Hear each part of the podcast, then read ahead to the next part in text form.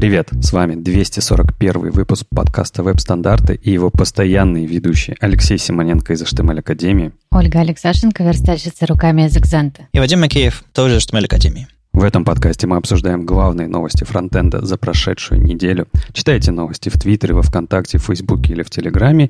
Если вам нравится, что мы делаем, поддержите нас на Патреоне. Все ссылки будут в описании. Ого, у нас тут э, с золотом, зоита, как говорят, состав, который в 2016 году в феврале начал записывать этот подкаст. И мы еще живы, мы, мы обросли техникой, возрастом и разъехались э, частично по разным странам. Но вот мы вот собрались впервые. Я думаю, думаю, слушатели будут в шоке. Да, мне, почти, мне кажется, что просто ничего не изменилось, все то же самое, просто как бы стало чуть-чуть получше, все говорят в микрофон, и, и все. Я, я недавно, на самом деле, ну, какое-то время назад слушал, переслушивал чуть-чуть первый выпуск, просто, ну, понять, угу. а, поменялось ли что-то или нет. Да, первый выпуск был довольно смешной. Ну, второй тоже, на самом деле. Мы старались как могли. Тут да, тут все, все правильно, главное начинать. Ну, чтобы вы не подумали, что у нас тут юбилейный выпуск, и мы будем пить шампанское и вспоминать, как оно было. Нет, мы просто собрались, э, как обычно, обсудить новости. Может быть, чуть-чуть поофтопить, просто потому что мы можем, мы же эти же подкастеры. Когда заявляешь тему подкаста, не обязательно говорить на эту тему, правда? Конечно, это же... Ты можешь главное говорить, а там уж, если тебя аудитория любит слушать, то она будет слушать. Прекрасно. В общем, э, погнали офтопить. А, автопить, что ты хочешь поавтопить? Поговорить про наши э, другие совершенно подкасты, потому что они ведь у нас есть? Да, тут мы э, про фронтенд, про фронтенд все время говорим. И на случай, если вам фронтенд очень надоел, тут выяснилось, что, знаете, как у всех групп, там, после 20 лет творчества, у всех э, обычно групп есть, там, сол-гитаристов, там, еще просто, просто солистов группы, там, фронтменов. Есть какие-то, знаете, сайт-проекты. Они иногда уходят и записывают какой-нибудь альбом акустический акустическую, акустический или какой-нибудь, не знаю, что-нибудь типа того. И все этот альбом страшно любят. Вот у нас э, у двух ведущих этого подкаста, вот не знаю, может быть, Оля тоже в тайне записывает подкаст, но тем не менее, у двух ведущих подкаста, у меня и у Леши, есть еще другие подкасты. Это как это ходить, ходить на сторону? Ай-яй-яй, как, как так? Нет, все за взаимным согласием. Почему? Да, да, Оля? В открытые отношения. У нас открытые отношения. Открытые отношения. Назовем так. Ладно, начнем со свеженького. Леша, а расскажи, пожалуйста, зачем тебе подкаст про футбол? Первый вопрос. И второй вопрос, что такое футбол? Ну, футбол — это довольно такая популярная игра. Одна, наверное, из самых популярных. Там есть мяч, и сколько там, 11 человек с одной стороны, 11 с другой.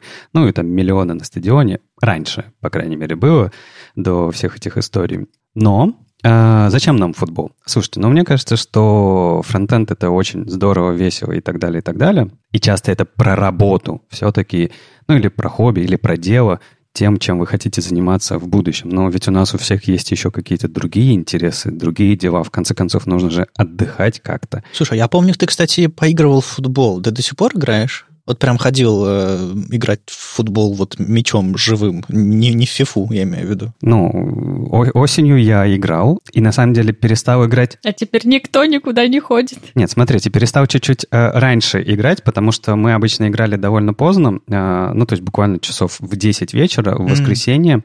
и я в какой-то момент понял, что, ну, как бы я уже немножко вырос, и мне немножко это уже начинает э, по ногам бить. Ну, то есть, скажем так. Приходит молодежь и начинает бить тебя по ногам, отнимая мяч или что? Дело не в этом. Дело в том, что когда я прихожу после этого домой, а, ну, там надо сходить в душ, перекусить, и вот уже там, не знаю, 12 час ночи, у тебя в понедельник работа, тебе нужно пойти как-то после этого еще поспать, а на самом деле после такой интенсивной нагрузки спать-то не очень комфортно. Ну, то есть, типа, Э, тело ноет, ноги ноют, ты не можешь найти место, и как бы на, на самом деле не очень хорошо высыпаешься. И в понедельник не очень хорошо себя чувствуешь. Я в какой-то момент подумал, что пока у нас нет варианта играть раньше, а, я в какой-то момент решил, не, лучше я, наверное, мне здоровье важнее в этом смысле, но если бы у нас получилось найти время на день или на утро в выходные, я бы, наверное, еще поиграл. Ты просто заменил вот эту вот интенсивную фигню для молодых на нормальное занятие подкастингом, да? Слушай, нет, скорее не об этом. Мы говорим о чем? У меня есть с Сережей Поповым подкаст «Красные за разговоры», там мы буквально два выпуска выпустили,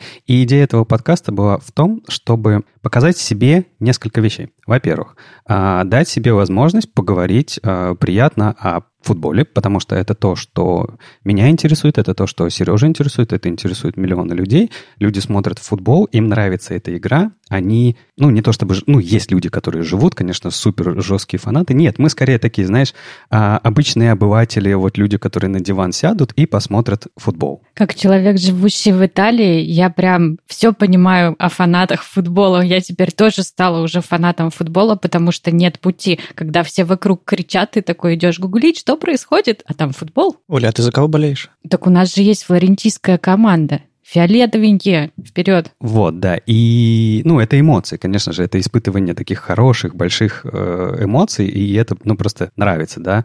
И мы просто дали себе возможность поговорить об этом. На самом деле мы говорим об этом всегда. Ну, когда мы встречаемся, там, едем куда-то, а что там в футболе, что, как играли те, те ребята и так далее. То есть этот разговор, он и так происходит э, все время. И тут мы просто решили, а почему бы это не записать, с одной стороны, а с другой стороны решили попробовать. А может быть, подкаст это может быть что-то с точки точки зрения производства простое, и мы решили вот попробовать сделать абсолютно без монтажа, без постобработки и так далее, и так далее. Чисто сели, поговорили и выпустили. И это такая, типа, а, сложная задача с точки зрения, ну, ты же не хочешь при этом полное говно выпустить на выходе. То есть ты хочешь как бы э, более-менее что-то выпустить по динамике, по качеству звука, но при этом не запариваться. Это такой, типа, челлендж, который, с которым вот мы сейчас сражаемся условно. Окей. Okay. В итоге, когда все начинают интересоваться, куда ушел Леша, я просто буду отвечать, Леша ушел в футбол.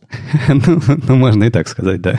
вы, вы это, меня иногда как бы э, зовите, я иногда к вам буду в межсезонье приходить, потому что футбол это такая вещь, которая э, сезонами идет, и есть, ну, не вот в, не в этом году, потому что в этом году все расписание абсолютно сбилось. Тут, знаешь, на прошлой неделе закончились последние матчи, на следующей неделе начнется новый сезон. Обычно три месяца отпуска у ребят. А, а тут проблема, да. Короткие каникулы в этом году. Хорошо. А, а что я? А я записываю все-таки один подкаст про фронтенд. Э, вы в прошлом году могли заметить, что я ездил по конференциям зарубежным, э, и не только российским. И у меня появилась привычка, на самом деле уже давно, но вот в прошлом году прямо она вышла на свою максимальную точку. Э, появилась привычка записывать англоязычные подкасты, англоязычные выпуски веб-стандартов. Много чего было интересного. Там Эрик Мейер, Рэйчел Эндрю и другие золотые вообще боги с Олимпа фронтендерского. И вот это все в итоге вылил в спин-офф веб-стандартов в каком-то смысле. Я подумал, что лучше, конечно, делать э, англоязычный полноценный подкаст. И вот мы с Брюсом Уолстоном, старинным другом э, еще из, из оперы и других, и других проектов совместных, э, сделали подкаст The F-Word, в котором, собственно, слово на букву F — это слово фронтенд, а не то, что вы подумали. Поэтому, если вам было интересно слушать англоязычные выпуски веб-стандартов, которых, скорее всего, не будет, если что-то я буду делать, допустим, опять же, на тех же конференциях, скорее всего, это будет попадать попадать в, в тот подкаст, поэтому подключайтесь, подписывайтесь, и, а, возможно, вам будет интересно, о чем мы там делаем. Вот у нас а, выпусков 5 уже, по-моему, вышло. Последний был с Брайаном Картеллом а, про то, как разработчики могут на краудфандить на нужные фичи в браузерах. Очень подробно, очень интересно обсудили непосредственно с участниками событий. Потому что русскоязычным подкастом есть проблема. Мало кто участвует в разработке стандартов, мало кто разрабатывает браузер, люди, из людей, которые говорят на русском языке, точнее, я, нескольких знаю, но им нельзя говорить об этом. Поэтому, ну, вот такая вот грустная история. На английском языке можно таких людей найти, и это интереснее всего обычно. Ну вот. А если вот Леша ушел в футбол, или, не знаю, всегда интересовался футболом, я всю жизнь интересовался музыкой, очень-очень плотно, близко, а, вплоть до того, что постукивал по барабанам какое-то время, но потом что-то подзавязал, подкастингом занялся. И в итоге мы уже год с друзьями записываем подкаст LP, любимые пластинки, в котором обсуждаем музыку. Ну, то есть один выпуск, один альбом. Мы в начале подкаста не знаем, что это такое, обсуждаем это немножко, потом начинаем ставить музыку и рассказывать, почему это важно. Вот три песни на один выпуск, минут 40 обсуждений. Слава, Маша, я и в каждом выпуске есть дурацкие блуперы, в каждом выпуске мы больше рассказываем про собственные истории, чем про этот альбом, поэтому это не музыкальные критики, которые пытаются найти какие-то там, не знаю, параллели, какие-нибудь там, не знаю, влияния, еще что-то рассказывают про какие-то необычные тональности. Не, ну просто говорим, ой, клевая песенка, я под эту песенку напился однажды классно. И вот, и вот э, cool story. А мы под эту песенку ездили, не знаю, в Норвегию на машине. И вот что-нибудь такое. Так что, если вам интересна музыка вот так, с такой обывательской точки зрения, дилетантская немножко э, точка зрения, приходите, слушайте LP тоже. Я там много чего рассказываю про себя, если вам моя персональная вдруг интересна, а, и, и ребята тоже. Так что вот такие вот спин есть у веб-стандартов, а Оля, а Оля, я не знаю, Оля, запиши подкасты про что-нибудь. Я слишком old для этого. Я предпочитаю делать э, вещи текстом, Поэтому я веду текстовый канал в Телеграме про жизнь во Флоренции, и этого вполне достаточно. Приглашаешь ли ты людей подписаться на него? А, ну, почему бы и нет? Мы дадим ссылку. Окей, хорошо. Тогда у меня музыка, у Леши футбол, а у Оли Флоренция. Слушай, ну я хочу просто один момент важный сказать. Обрати внимание, как это все хорошо сочетается. Музыка, футбол и Флоренция. В принципе, это все может происходить во Флоренции. А еще и это все слова на букву F. А, ну, кроме музыки. У нас получается футбол, F-word, э, Флоренция. Фронтенд. Я думал, ты скажешь, что по-итальянски слово «музыка» на букву «Ф» начинается. Я, я уже... Слушайте, а знаете, музыка на какую букву начинается? На «М». А «М» — это масоны. Там-там-там. К событиям. Событиями все очень просто. Holy.js э, обновил у себя на сайте даты конференции, не обновил у нас в календаре, но у вас есть я, поэтому у нас есть я. В общем, я пошел и обновил сам. 25-28 ноября онлайн пройдет Holy.js Moscow. То, что это Moscow, в принципе, абсолютно нерелевантно, потому что конференция пройдет онлайн. И на главной странице есть классная анимация, которая тормозит во всех браузерах, в которых я открывал. Тем не менее, большая программа, конференция как обычно, тоже большая, JavaScript во всех его применениях, направлениях. Так что вы э, смотрите, что там интересного для вас, и подключайтесь, покупайте билеты и всякое такое. Наверняка у них будут какие-нибудь там открытые трансляции или что-нибудь они будут выкладывать, э, какие-то посты с анонсами и все остальное, но прямо сейчас известна только вот дата с 25 по 28 ноября. К осени, видимо, еще большие конференции не вернутся. Я вот уже начинаю думать, а когда веб-стандарты вернутся, как конференция, новая, перезапуск Web Standards Days. И вот я не знаю ответ на этот вопрос, не знаю. Но вот Holy.js пока остается онлайн э, даже в этом году. На, на самом деле очень интересно будет наблюдать, что же будет происходить с конференциями, потому что ну, е- есть глобальная да, проблема, что в офлайне их проводить э, довольно сложно, даже когда можно будет все равно, вряд ли будет столько же людей туда набегать и так далее, и так далее. И я пока не видел ни одного успешного кейса перевода конференции из офлайн в онлайн режим. Вот типа большой офлайновой конференции, которая перешла в онлайн. В принципе, технически не видел ни одного хорошего примера. А во-вторых, я не видел, что люди научились это продавать. Все-таки конференции, о которых мы говорим, большие, да, они стоят очень дорого денег. И люди часто платят за некое комьюнити, когда ты переезжаешь, ты а, отрываешься от там, своей действительности, у тебя это как командировка, ты переезжаешь, знакомишься с людьми, находишь новые партнерства и так далее, так далее. То есть в рамках конференции очень много э, социальных вещей происходит. В рамках онлайн-конференции ничего вообще не происходит, вообще ни разу не видел. Чаще всего это просто трансляция. Ребята пытаются сделать чаты, ребята пытаются сделать эксклюзивный доступ к спикерам, э, к, к общению, к каким-то там сессиям дополнительным и так далее. То есть все-таки это не просто доклад э, и стриминг только платный. Нет, это больше, и, собственно, ребята с Holy.js, там, с JS э, Nation и другие, другие э, люди, которые как бы пытаются делать не конвенциональные конференции, скажем так, а что-то такое интересное придумывать, они пытаются сделать новые форматы. Но я не думаю, что это типа наша новая стратегия. Нет, это скорее всего типа давайте переживем эту зиму, и чтобы весной можно было все, все, кто соскучился, все, кто вообще хотел и мечтал, и пообщаться, увидеть друг друга, мне кажется, будет большой бум конференции, в смысле, а, они будут более популярны, чем, допустим, когда все вяло текло, как обычно. Ну, есть некоторые опасения, что люди действительно до того, как э, мы все провакцинируемся, э, что люди будут так сильно собираться вместе, потому что все-таки паники много на самом деле. Конечно, в России, наверное, это не очень заметно, но, например, в, в США там это заметно, и у нас здесь это заметно. А вот, но вакцина уже скоро, так что все будет хорошо. Я, я, я, знаете, ребята, больше э, к чему хотел сказать, что на самом деле вот сейчас такой момент экспериментов, да, компания все приходится в любом случае что-то делать, потому что у них просто нет выбора. И если кто-то из больших компаний, которые постоянно занимаются full-time конференциями, найдет формат и модель, в которой это будет круто, в которой это будет решать все проблемы, и из которой они смогут зарабатывать деньги на будущее этого бизнеса, они на самом деле, ну, так типа, могут оседлать такой, такой неплохой тренд, и потом, может быть... Ведь мы всегда говорим, а почему бы не найти что-то новое? Почему бы не перейти из состояния вот этих вот стандартных офлайн конференций к каким-то новым? Просто мы из-за узости своего мышления никогда не рассматривали эти варианты, потому что офлайн конференция это очень четкое, понятное мероприятие. Понятно, как оно делается, из чего оно строится, как зарабатывается там и так далее, и так далее.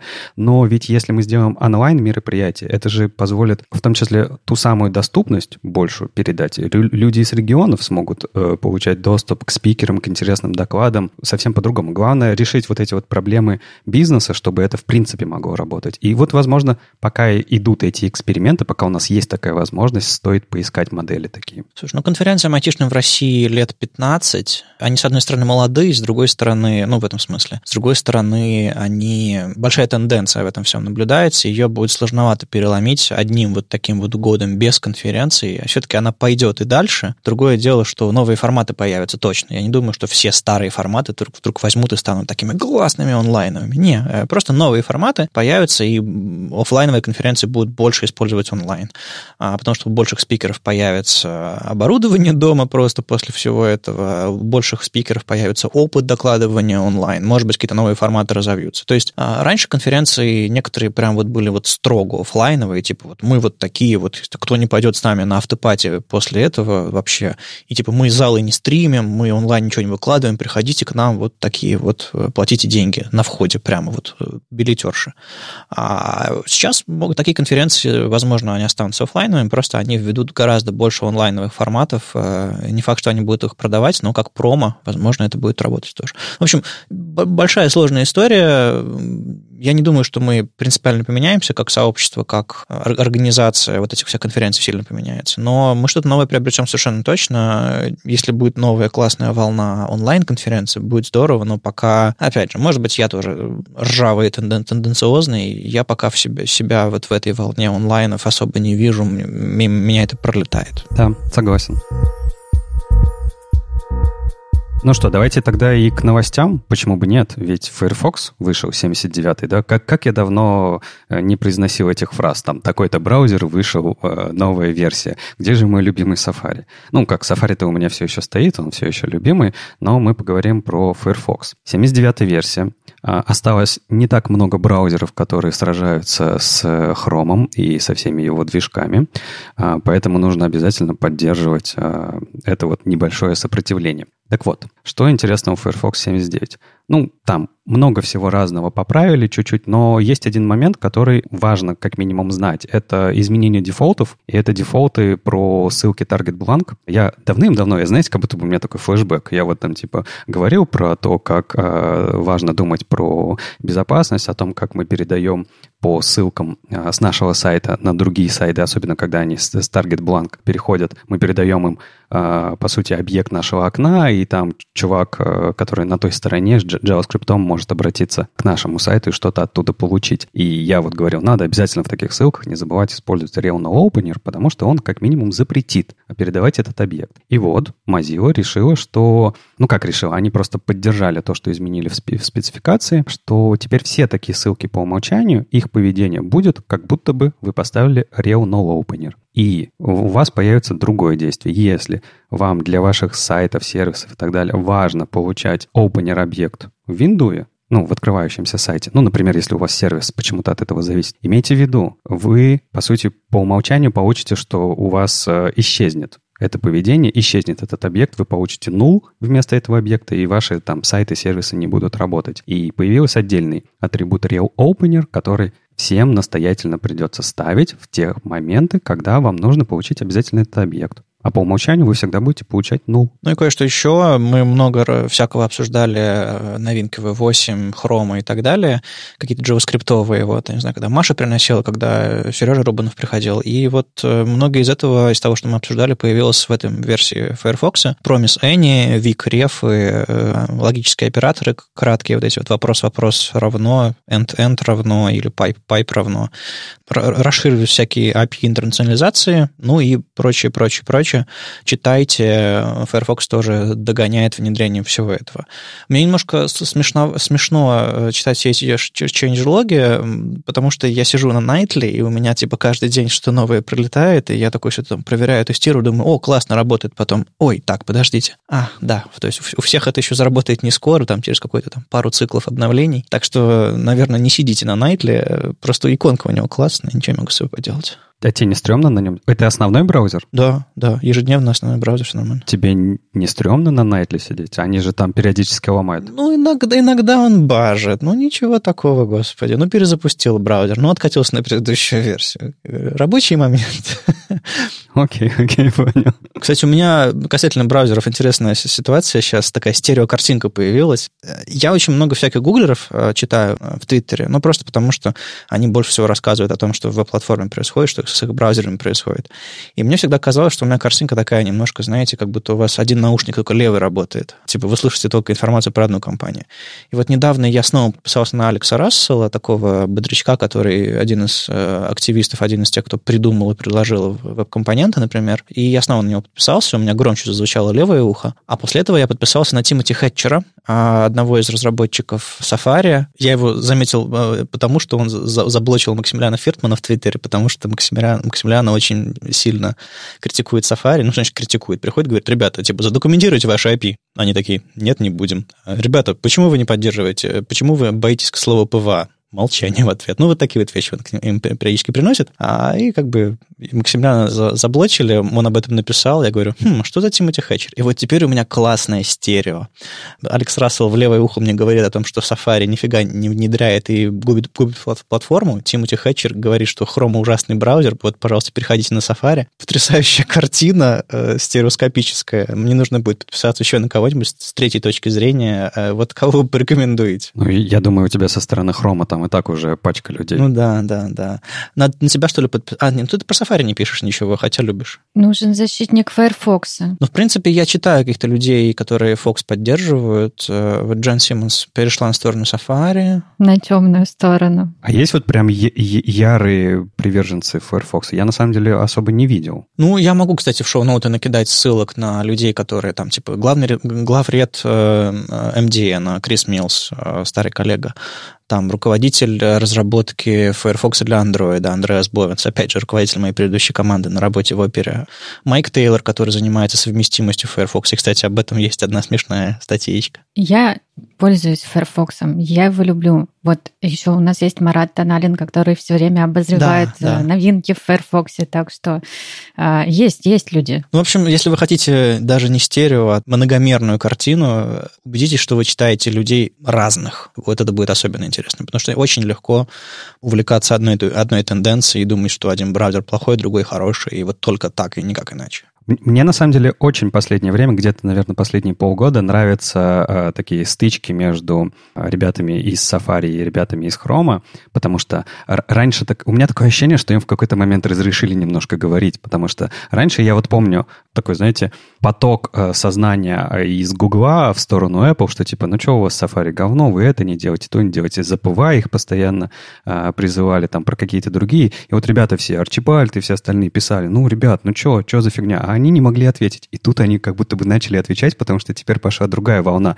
А, ребята из Safari постоянно пишут про Chrome. Ну, вы тут тут нам безопасность портите, тут от вас все утекает, куки вы тут придумываете всякие разные фиговые, там тут вы нам это самое в свой прокидываете все обратно в свой AdSense, AdWords, и как бы следите за нами, негодяи, нельзя так делать, не протектите наши данные, все сливают у вас из хрома. И ты так читаешь, они неплохие вообще нападки-то, и ребята там уже тоже не знают, как им э, оправдываться, и они такие, ну, а у нас Intel, ну, в смысле, имеется в виду этот э, объект Intel в JavaScript, а не тот Intel, который, у которого все плохо. Так вот, э, про объект Intel давайте. Я упомянул уже Майка Тейлора, который руководит командой, которая занимается совместимостью Firefox с э, современным вебом. WebCompat называется команда. Что она делает? Они э, следят за тем, чтобы крупные сайты в интернете нормально работали с Firefox, не отдавали ему страницу ваш API не поддерживается, или, допустим, э, какая-нибудь дурацкая проверка находится на, на букву F в юзер-агенте, и Firefox такой раз, и его не пускают на сайт, или что-нибудь такое. Они начинают связываться с разработчиками, которые это делают, либо прям вот э, встраивают какую-то об, обходную штуку а, прямо в браузер, чтобы браузер, там, не знаю, user agent переключал или что-нибудь такое делал. В общем, там огромное количество трюков, просто потому что Firefox не браузер номер один.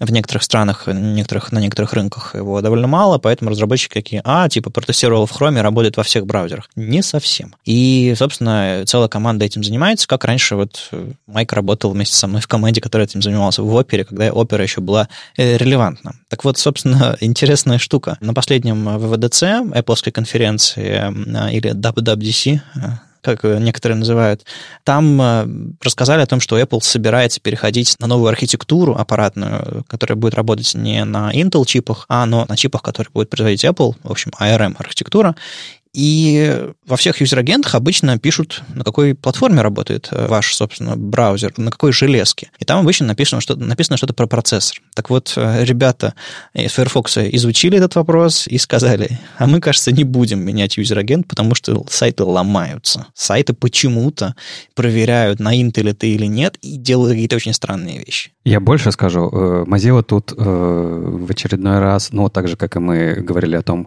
как вы очень много вещей уже узнали из V8 движка, который Chrome зарелизил, и просто Mozilla повторил в Firefox. Так вот, Firefox тут опять же повторяет за Safari, потому что Safari mm-hmm. до этого сказал о том, что они будут делать с юзер-агентом, и Firefox такой, ну да, мы согласны, мы то же самое будем делать. Такие, знаете, мы, мы за весь мир, как бы мы со всеми согласны, мы всех поддерживаем. Но мне кажется, это довольно странно. И ладно, там типа, будет ли там строчка Intel или ARM? Хотя это очень странно. Но ведь вот эта новая операционная система Big Sur, можно я его буду сюром таким, больш, большой, большой сюр буду называть его, она ведь не 10.16, она ведь 11. Они же типа обновили мажорную версию. Так и эти ребята такие, а мы и это не будем обновлять. Ну вот бывает 10.15, будет 10.16, мы так решили. И им абсолютно пофиг, что у операционной системы совершенно другая версия. И я понимаю проблему обратной совместимости, но это не решение. Ну, то есть, а это как не решение. Леш, ну смотри, твой браузер а, на некоторых сайтах получает сломанный код, не тот код или еще что-нибудь такое. Разработчики этого сайта игнорируют твои запросы. Что тебе нужно делать? А дальше-то что? Ну, то есть, типа, куда мы э, с этим придем? Юзер-агент — это помойка. Она, она, она горит уже 20 лет. Согласен. Когда она уже догорит, не знаю. Согласен, что это помойка, но это же не значит, что эту помойку нужно накидывать туда еще мусора, еще мусора. Не, ну, кстати, подожди, если уж говорить про горящую помойку, то есть, ну, не знаю, как вот нет, саркофаг над Чернобылем, и не то, чтобы там всю проблему решили, ее просто, типа, забетонировали до тех пор, пока наши потомки не придумают, как эту фигню по-другому разрулить, потому что там проблема не решилась, ее просто скрыли. То, то же самое с user agent'ом. На самом деле браузер начинает их фризить, и была тенденция, там, а, были новости какие-то в прошлом году, и в этом году немножко было, о том, что браузер все больше и больше будет фризить user agent, и там, по сути, будут обновляться какие-то маленькие части, если вообще будут обновляться. По-моему, чуть ли не на осень этого года планировал что-то в хроме, какая-то большая заморозка. И я думаю, вот это будет решением. То есть user agent останется помойкой, он будет, он будет тлеть, но он будет забетонирован. Вот это будет решение. Я хотел сказать, что вот сама по себе строчка user agent, ладно, ее и правда там, во-первых, все стараются ее не трогать, по ней не определять, есть отдельные объекты, по которым можно определять, но ведь они и в навигатор объект прокидывают все эти же изменения и не добавляют новых. Ну, то есть вот было бы неплохо, чтобы как минимум появился, например, в навигаторе отдельное свойство, которое бы отвечало на армии это или на, а, не на армии. Ну, то есть, типа, смотри, они сейчас сделали, вот у нас проблема впереди, чтобы ничего не поломалось, какое решение? Давайте сделаем, как будто бы проблемы нет, как будто бы все по-старому. Но а, они не дали возможность тем людям, которые хотят учитывать новое, иметь возможность это новое определять. Это-то они не дали. И вот тут проблема. А кто сказал, что Safari или Firefox э, в 11 версии э, macOS будет одинаково работать на Intel и на ARM? Кто сказал, что там не будут каких-то разных сайд-эффектов, не будет каких-то багов специфичных, которые, скорее всего, браузеры будут чинить медленно, и ты будешь искать воркараунды? Будут проблемы, я думаю, связанные с рендерингом графики и всяким таким, то есть скорее с видео, чем с ЦП, но я допускаю, что и JS-движки могут быть заэффекчены какими-то особенностями процессора. там есть какой-то слой совместимости, ла-ла-ла, то есть, по идее, старые браузеры смогут работать, но я, я допускаю, что проблемы могут быть. Ну, просто когда, не знаю, ты проверяешь, Mac у тебя или не Mac, просто с апстрингом каким-нибудь э, Mac Intel или индексофом, а у тебя вдруг Mac ARM, ты такой, нет, это уже не Mac. И вот... Так, ну, надо, типа, было как это разделить, да, отдельно говорить Mac это или не Mac, отдельно говорить Intel это или ARM, потому что, смотри, ладно, я верю, что там ребята из Apple будут очень сильно стараться сделать так, чтобы Safari одинаково работал и на Intel, и на ARM, но что делать с другими браузерами? Кто сказал, что вот у ребят из Mozilla будет достаточно сил и ресурсов для того, чтобы это все верно протестировать? Кто сказал, что из ребя- ребята из Гугла захотят это делать? У них-то где этот слой? Я не знаю. Мне кажется, ребята из Mozilla сейчас находятся в такой ситуации, когда им нужно выживать и быть максимально совместимыми. И я им разрешаю у себя внутри творить любую дичь, лишь бы не потерять ту долю рынка, которая у них есть. Мне кажется, это важнее, чем какая-то э, совместимость совместимость с горящей помойкой. Уж извините меня за вот такое безразличие к, э, к user agent'у. Но правда, это его лучше просто сжечь и закопать, чем пытаться разобраться. Ну, но даже ты, я думаю, согласен с тем, что э, сам по себе user agent, и правда, я согласен, его надо выкинуть, но взамен надо дать что-то. И вот это вот что-то, вот тот же самый navigator-объект, нормальный же объект, ну почему не добавить туда несколько свойств, которые будут отвечать на вопросы, а ARM это или не ARM? или еще что-то. То есть у меня такое ощущение, что с этим решением очень как будто бы спешили, хотя спешки вроде как никакой не было, и не подумали просто толком. Я уверен, что можно сделать лучше, но э, у ребят немножко другие задачи сейчас, типа выжить и сохранить совместимость максимальную, так что их тоже можно понять. Хорошо, давайте продолжим тогда к другим новостям, потому что помимо Firefox ведь еще вышла новая версия Git. И Git — это, ну, знаете, ну, я не знаю, как часто вы думаете о том, какая версия у вас гита? Давайте по-другому. Вадим, ты знаешь, какая версия гита у тебя стоит на компьютере? Знаю, последняя. Потому что у тебя просто регулярное обновление, да? А, нет, я просто периодически пытаюсь разгрузить голову и сижу такой, не знаю, запускаю какие-нибудь брю апдейты. У меня, а, я использую не встроенную в macOS версии Git, у меня через Homebrew ставится последняя версия, и я просто, ну, там, раз в пару недель запускаю апдейт, или когда вижу, что новости пришли, просто потому что он работает быстрее, там какие-то новые фичи появляются, новые псевдонимы удобные, и да, мне кажется, это все как мой ежедневный инструмент. Мне кажется, было бы классно, если бы он был up-to-date. Э, так что последняя версия. Я не помню, какая она, но она последняя. Я понял, Оля, а у тебя? Я, честно говоря, вообще даже никогда не задумывалась, что у него есть версии. Он просто стоит. Он же сам стоит, ну, я его не ставила даже. Слушайте, ну знаете, все эти git, git commit, push pull и всякое вот это, оно как работало в, в предыдущих, предыдущие пять лет, так и одинаково и работает. Поэтому, по идее, если ты не пользуешься какими-то совсем современными фичами или какими-нибудь там, не знаю, LFS, какими-нибудь там сложными, новыми, клевыми API, наверное, тебе и пофиг, какой он версии. Другое дело, что вот тут сейчас перемены какие-то приезжают. Э, да, дело в том, что, э, ну, на самом деле, обращаясь к Коле, э, да, такое ощущение, что типа гид с нами с детского сада, и это просто что-то, что всегда в кармане, поэтому зачем вообще об этом думать? Ну, такая примерно аналогия, да? И да, Версия гита вышла 2.28. А, там есть, разумеется, как и в каждой версии, какие-то изменения, которые ведут, ну, потихонечку улучшают какие-то процессы. А, но есть важный момент, который к нам пришел совсем недавно.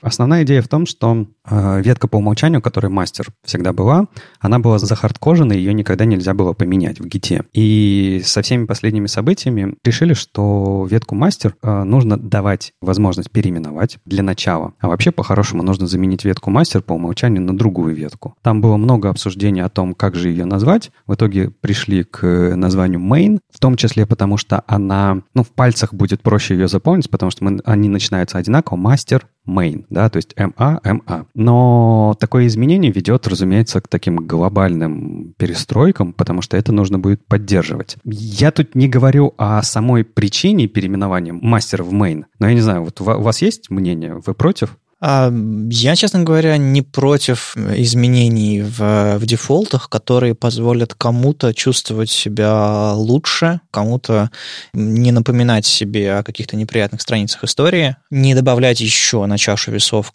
проблем с собственной там, идентичностью, с положением э, расовым в обществе и со всем остальным. Если кому-то станет от этого проще, я готов. И это, это касается и, и феминитивов, это касается и вот этих всех а, слов с нагруженных историей и всем остальным. То есть, если я чувствую, что человеку это приятно, если хочешь, чтобы я называл себя так, я буду себя называть так с полным уважением и всем остальным. Поэтому для меня вот эта вот а, история абсолютно нормальная. Ну, типа, мы как сообщество поняли, что у нас есть а, неприятная страница истории, которая, к сожалению, зеркалится в нашем ежедневном опыте. И для кого-то это может быть проблематично. Давайте просто вместе поймем, что это была плохая страница истории, вместе поймем, что мы с этим всем согласны, какое-то единение, может быть, обсудим это. И, во-первых, в рамках гита Э, разрешим делать новый дефолт, а в рамках GitHub просто перейдем на новую систему именования. И, кажется, все не заслуживает какого-то бунта со стороны людей, для которых эта проблема не близка, а просто заслуживает какой-то эмпатии, чтобы люди сказали, окей, господи, да какая разница, как она называется, хоть э, git push origin утюг, мне все равно. Мне, честно говоря, кажется, что иногда мне кажется, что есть ну, некоторые перегибы а, в том, что происходит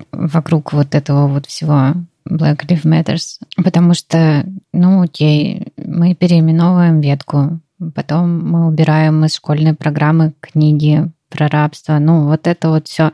Мне нравится позиция ГИТа. Они очень взвешенно подошли к этому. Ну, типа, мы хотим дать возможность переименовывать. Но я призываю всех думать, э, что происходит, не, не, не перегибать, не радикализировать вот этот вот процесс. Хорошо, что же практически значит это для нас, для всех, для людей, которые каждый день работают с гитом, а, там, с гитхабом, с гитлабом, с битбакетом? На самом деле это накладывает на нас определенные а, задачи. Во-первых, что же произошло в гите? В гит добавили глобальную а, настройку в секцию init default branch, где вы можете указать, как будет называться ваша ветка по умолчанию при создании нового репозитория. То есть, когда вы делаете, не знаю, если вы вообще создаете репозиторий консолью, а не там где-то в GitHub, так вот, если вы создаете консолью, то при git init у вас будет создаваться уже сразу же репозиторий с той веткой по умолчанию, которую вы захотите. Также у меня есть очень сильная ощущение, ну, типа взгляд вперед, да, сейчас там мастер не поменяли по умолчанию, то есть если ты вот поставишь себе гид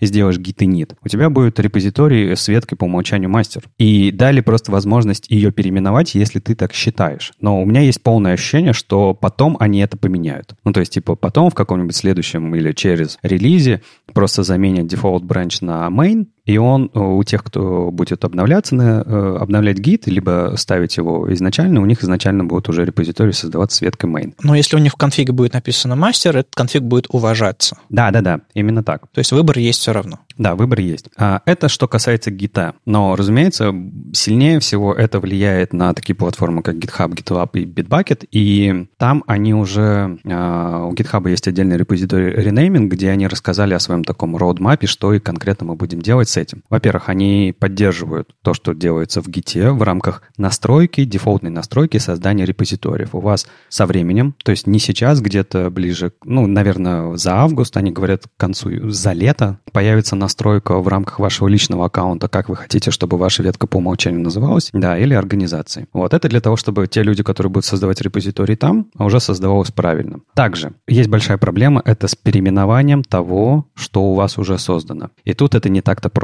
И на самом деле GitHub, ребята из GitHub сразу говорят, что не спешите. То есть, если у вас и создан репозиторий, там ветка по умолчанию мастер, не бегите ее переименовывать потому что это вызовет сейчас большое количество проблем. Каких, например? Открытые pull-реквесты. Они таргетятся с одной ветки на другую. Ветка мастер по умолчанию после переименования не переименуется, и вам нужно делать ретаргетинг. Ну, типа, менять ее са- самими ручками, пройти в каждый pull-реквест и это поменять. То же самое с всякими разными правилами, а, как вы защищаете свои ветки, потому что если вы защищаете свою ветку мастер, и вы ее переименуете в как-нибудь по-другому, вся эта защита пропадет прямо сейчас. Ну и GitHub Pages, который создаются из ветки мастер, они тоже при переименовании, не, э, это переименование не поддержится, и типа GitHub Pages у вас просто сломаются. GitHub обещает к концу этого года добавить тулинг и добавить в свою систему разные штуки, которые будут позволять проще обновить текущие репозитории, поменять у них ветку. На самом деле уже прямо сейчас есть какие-то инструменты для тех, кто уже переехал, а, есть какая-то тенденция в, в open source или просто в личных проектах. Ну, мне кажется, это настройка, которой точно не хватало, потому что нейминг, он э, должен быть твоим выбором, учитывая, что этот нейминг не какая-то супер важная вещь для, для всей системы, это просто ветка. На самом деле, мне кажется, новичкам э, гораздо будет, слово, гораздо будет понятнее слово main, чем слово мастер, например. Но вот очень сложно судить с нашей точки зрения, с людей, которые, не знаю, с детского сада, с гитом. Подожди, подожди, дело-то не в гите. Это же, ну, концепция мастер-слейв, она всегда была там в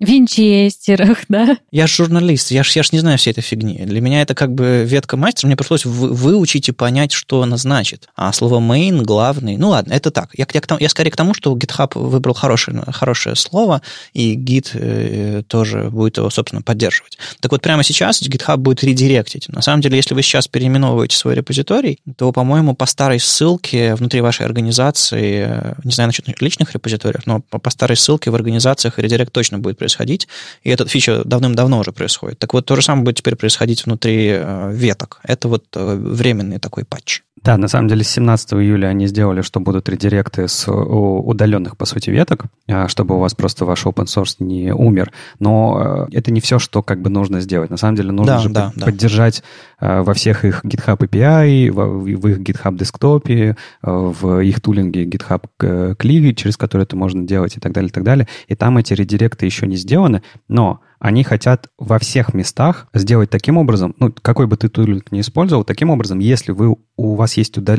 Короче, они все удаленные ветки, информацию о них хотят у себя хранить и делать из них редиректы. То есть, угу. если вы вдруг будете, в, ну, по мнению GitHub, да, в будущем делать какой-нибудь git pull, там, origin master, он поймет, что мастер-ветку вы удалили, вы ее переименовали в main, и он вам автоматом запулит все изменения из main и выдаст сообщение о том, что типа, чувак, вообще о, там все поменялось, и лучше тебе в будущем использовать по-другому. Ну, на самом деле, это полезно не только для нынешней ситуации, это, в принципе, конфликты да. какими-то с ветками, это все пригодится даже для тех, кто ничего не переименует, потому что, ну, а, есть другие традиции в именовании веток, это я точно знаю, я сейчас сходу не скажу, какие. Ну, как транк. Транка, Бранча, СВН, все дела. Да, ну, людей, у которых, которым, э, которые в детский сад с другими э, системами контроля версий ходили, у них, да, есть, есть э, понятие, понятие транков, что, в общем-то, к гиту непосредственного отношения не имеет, оно пришло скорее из других традиций. Да, но в целом нам придется за всем этим следить, и на самом деле, например, для нас, как для, ну, типа для академии, как для образовательной компании, это потребует вообще довольно больших усилий,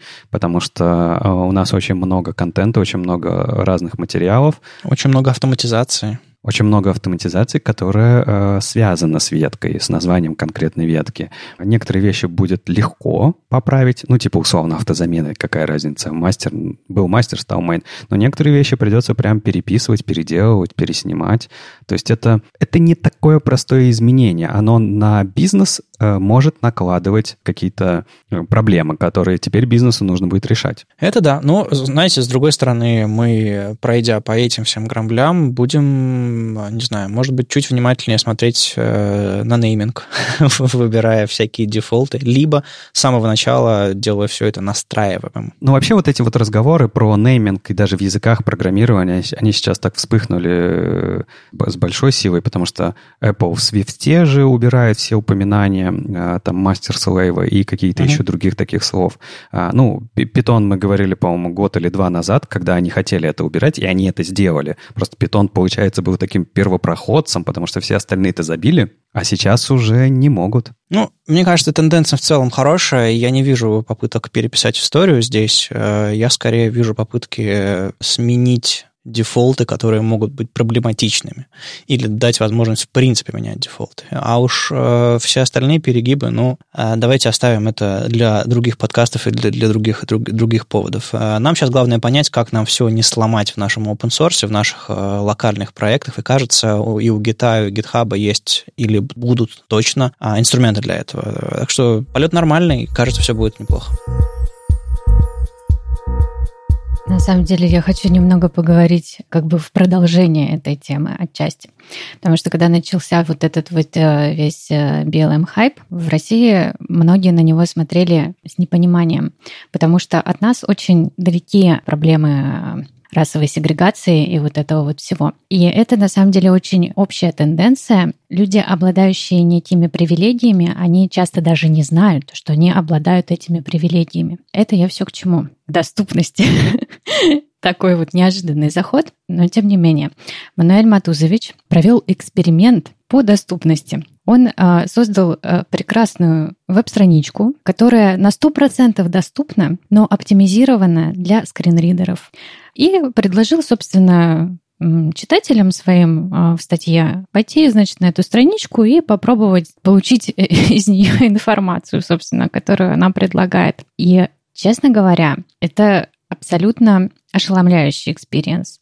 Мы очень привилегированные пользователи интернета. Мы привыкли к тому, что у нас всегда все, все делается для нас, для пользователей десктопа, зрячих, э, возможно, которые могут пользоваться мышкой а, и так далее и тому подобное. И вот мы попадаем на страницу, на которой мы вообще не можем, короче, ничего фактически, которая а, выдает нам ну, какое-то месиво, на самом деле, без заголовков, там, без удобной навигации, а, со сломанными формами. При этом через скринридер все вполне доступно, как ни странно. И вот представьте, что человек незрячий, например, да, он приходит на сайт, и практически каждый сайт, 98% или сколько там а, он упоминает в статье, каждый сайт вот он видит вот таким образом. Он очень слабо доступен, он не может э, воспользоваться этим сайтом. Еще и разработчики такие, ну, а мы типа, значит, э, ну и не рассчитываем на этих людей. Наш продукт, типа, мы будем продавать его другим людям, а эти, ладно, и пусть они остаются. И я, честно говоря, думаю, что привилегированные люди должны все-таки заботиться о, о других, о, о людях, у которых привилегий меньше. Это, это главное, это очень просто сделать, потому что тот же вот э, Мануэль приводит в своей статье множество способов, э, которыми э, страницу можно сделать доступнее вообще без затрат первое, что вам нужно, это, конечно же, семантика. Вы еще помните слово семантика? Это такое, такой принцип, когда вы размечаете свою веб-страницу не одними девами, испанами, а соответствующими контенту тегами. Далее там есть э, множество мелких нюансов, там типа у страницы должен быть заголовок, вот новость, да, ссылки должны иметь э, внятный текст, то есть в, по ссылке, потому что написано в ссылке, должно быть понятно, куда вы, собственно, попадете, когда а, по ней кликните. Понятно, что там будет читать дальше, читать дальше, читать дальше. Очевидно, что, что читать дальше. То только что читать, это, конечно, вопрос. Да, а, то же самое про альтернативный текст для изображений не надо туда пихать всякий булшит. Мне очень понравилось, как Мануэль сделал. Он э, перевернул эту историю с, с попыткой решить проблемы доступности изображений. Сейчас ведь Facebook, там, Instagram и прочее, они пытаются проанализировать картинку э, искусственным интеллектом и попытаться выделить там какие-то объекты. И там обычно написано, что э, мы считаем, что на этой картинке возможно изображены там двое мужчин, э, собака и, и девочка. А там просто, не знаю, картина фотография картины, и кто-то сделал селфи на этом фоне. И как бы вообще ничего не передает. А Мануэль взял и повернул наоборот. Он э, взял нормально, описал картинку, а в, в очевидном виде положил какое-то абсолютно дурацкое описание картинки. Еще и нарисовал вот кораблик, который из этого текста сгенерировал э, искусственный интеллект, поэтому на обложке статьи как раз тот самый кораблик. Именно так звучит автоматически сгенерированное или просто плохо написанное описание ваших картинок на странице. Да, это правда очень хороший пример. Э, когда вы пишете alt, просто задумайтесь, а, а как а, искусственный интеллект этот альт интерпретировал бы и превратил его в картинку, и постарайтесь сделать так, чтобы ну как-то это было более, более, более очевидно. Вот. Ну, тут на самом деле есть еще несколько довольно неочевидных вещей, например, про а, атрибут lang, о том, что скринридерам можно помогать правильно прочитать куски иноязычного текста при помощи атрибута lang. В общем, доступные сайты делать просто. Это не какая-то супер задача, на которую бизнес должен выделять супер время. Это на самом деле вообще вопрос скорее ну, знаете, какого-то обучения, что ли, специалиста э, по фронтенду. Э, нужно просто научиться сразу делать правильно, сразу делать нормально. И это, конечно, вот проблема. Скажите мне, наши люди от образования, что вы об этом думаете? Так ну, о чем мы? Это, мы этим занимаемся, мы людей учим сразу же. Но э, знаешь, что я хотел сказать? Чуть-чуть немножко о другом. Может быть, мое мнение сейчас будет это противоречить вашему, и вы сейчас взорветесь, э, у вас будет гореть, и вы мне сейчас выгоните из этого подкаста. Ну, а, давай. Ты уже, ты уже подготовился? Да ты сам уйдешь из подкаста. Что, зачем тебе В правом углу ринга и в левом углу ринга. А, ты же меня можешь вырезать, я знаю, ты же всегда можешь. Я чуть-чуть про другое.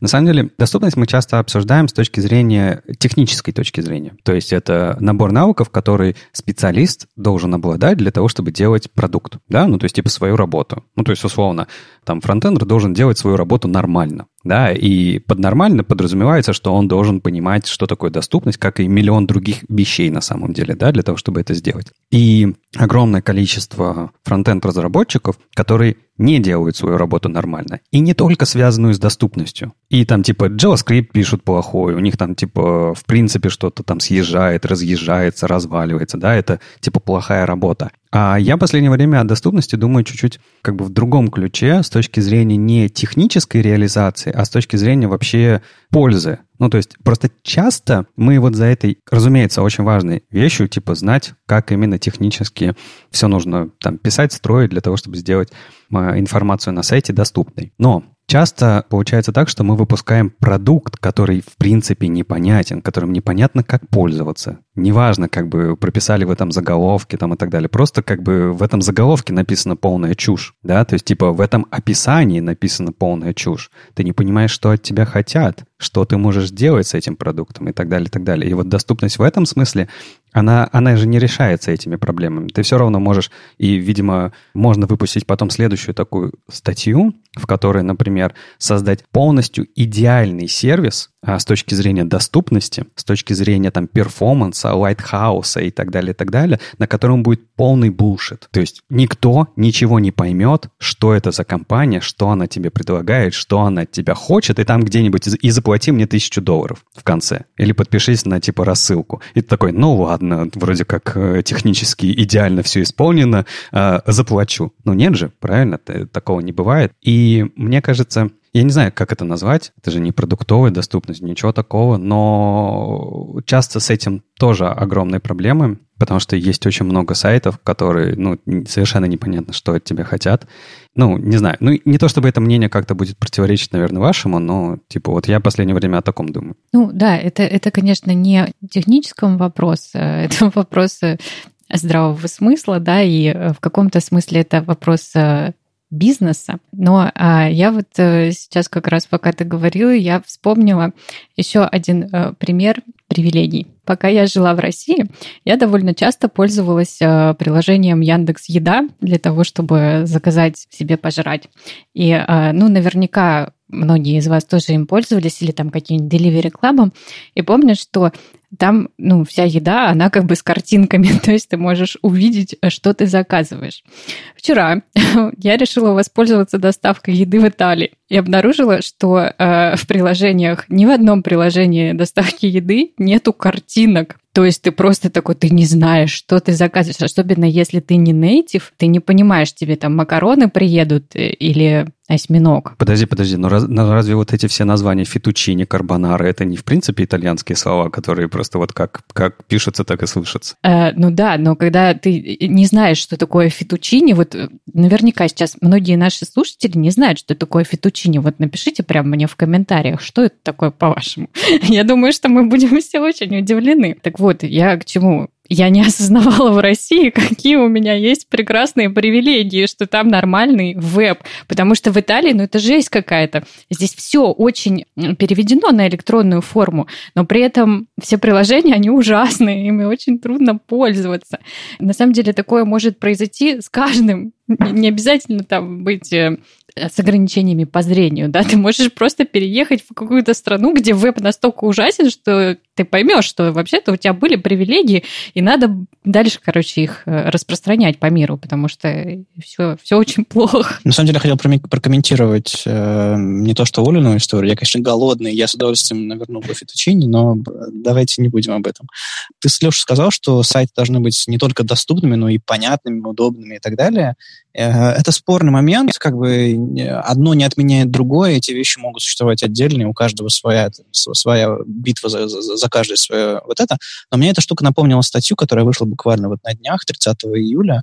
Э, Алексей Полевухин, э, руководитель одной такой Гонза Дизайн студии питерской, написал статью «Тренды веб-дизайна 2020. Модное и значимое», где он рассказал про то, что как выглядят тени, куда скругляются уголки и как, не знаю, как там 3D-графика рисуется, это тренды, ну вот это незначимые тренды. Сайты должны быть, не знаю, инклюзивными, там используются конструкторы редакторов, там, не знаю, генерит контент, защита персональных данных, там, социальная ответственность и так далее. Вот это значимые тренды а не какая-то мишура визуальная. Потому что дизайн — это больше, чем картинка. Дизайн решает задачи, приносит контент пользователю и все остальное.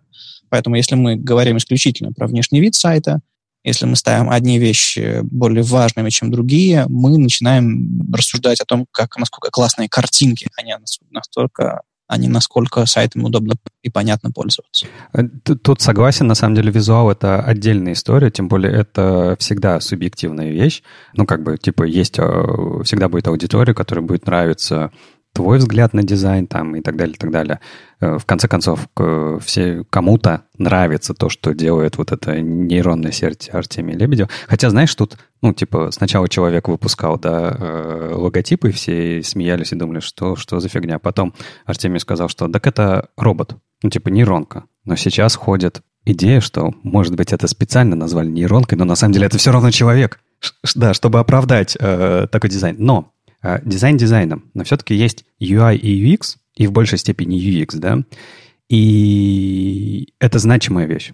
Тут я могу спорить, не знаю, до посинения, потому что UX значимая. Вот я важный момент хочу сказать, что ты можешь сделать полностью правильно технически исполненный сайт, но вот эта вся техника, она ведь не отвечает за UX. Она не отвечает, где и как элементы расположены, как они с друг другом а, взаимодействуют и так далее. И UX Э, это очень созвучно тому, что доступность нельзя протестировать автоматически. Это не просто правильно написанный код, это удобный сайт с точки зрения скринридеров. Потому что все то же самое, удобный сайт с точки зрения пользователя нельзя протестировать. Да, я на самом деле просто хотел сказать так, такую... Э, тут я не то чтобы с, э, как-то противоставляю одно другому, то есть э, если вы так подумали, это, это совершенно не так. Я больше хотел показать на этом противопоставлении то, что э, на самом деле вот... Э, Задача фронтенд-разработчика, она комплексная и сложная. И есть огромное количество вещей, которыми хороший фронтенд-разработчик должен заниматься и постоянно в них развиваться.